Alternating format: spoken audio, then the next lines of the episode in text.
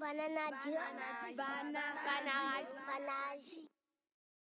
バナジえーこんばんは。唐突に再会する。そして気まぐれに再会する。涼子のバナラジソロ、えー今年はうーん。帰り道振り返りログ編として、まあ、帰り道にね一日を振り返ってこう喋って思ったこととかを話していこうと思います。できればベナンに行ってる間も続けられたらいいなと思ってます。どんだけ続くのかなって感じですが。今日はですね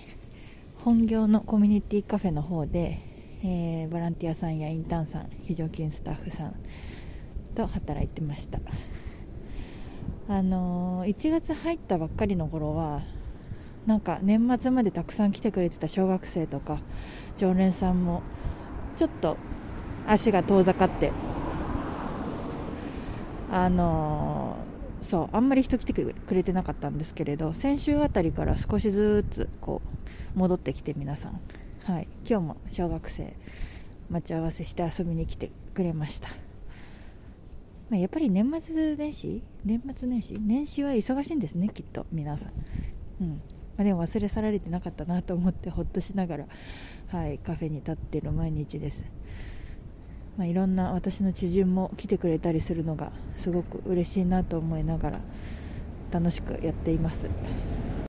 そうね今日の振り返り。新しくボランティアしに来た学生さん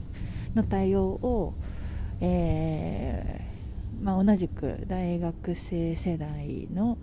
インターンさんにお願いしたんですけれどこのインターンさんずっと同年代の居場所づくりあの他の人たちは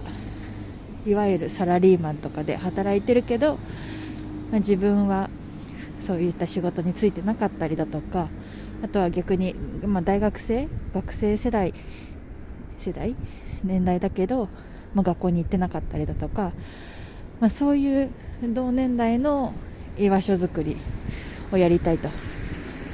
まあ、お話ししてくださってるんですけれどここでねこうできたりしたらいいんだろうなってこう風景を見ながら思ったわけですよね。でもうそうかつ同時になんというかそういう居場所を探している若者、まあ友達とかにちょっと顔顔合わせづらかったりだとかしてる人たち。なんかどうやったらこうここに来てくれたり探して仲間を探しに来てくれたりするのかなとか。どんなイベントしたら、まあ、そうした人たちがこうなんていうかちょっと話してほっとしたりとかできるのかなみたいな。ゲームとかボボドゲみたいなのがあった方がテーマがあった方がいいのか。なんかこうトークテーマみたいなのがあった方がいいのか。なんかランチ会みたいにした方がいいのか。うん、なんか多分居場所やってるので話しに来てくださいとかコーヒー飲みに来てくださいだと、まあ、来ないと思うんですよね。それまあそれでも来る人は来るかもしれないけど子ども食堂で親子が来てくれたり高齢者の方地元の地域の人がコーヒー飲みに来てくれたりする中であとは海外ルーツの人にアプローチしたりする中でこう若者にアプローチするにはどうしたらいいんだろうなっていうのをまあ、考えてた一日でした、はい。まあ、でもそうその、ま、ボランティアさんとかインターンさんのたちのおかげで作業は非常によくはかどってですねおかげさまで会計作業は終わりました。で4月の渡航に向けて公認を探しているところなんで、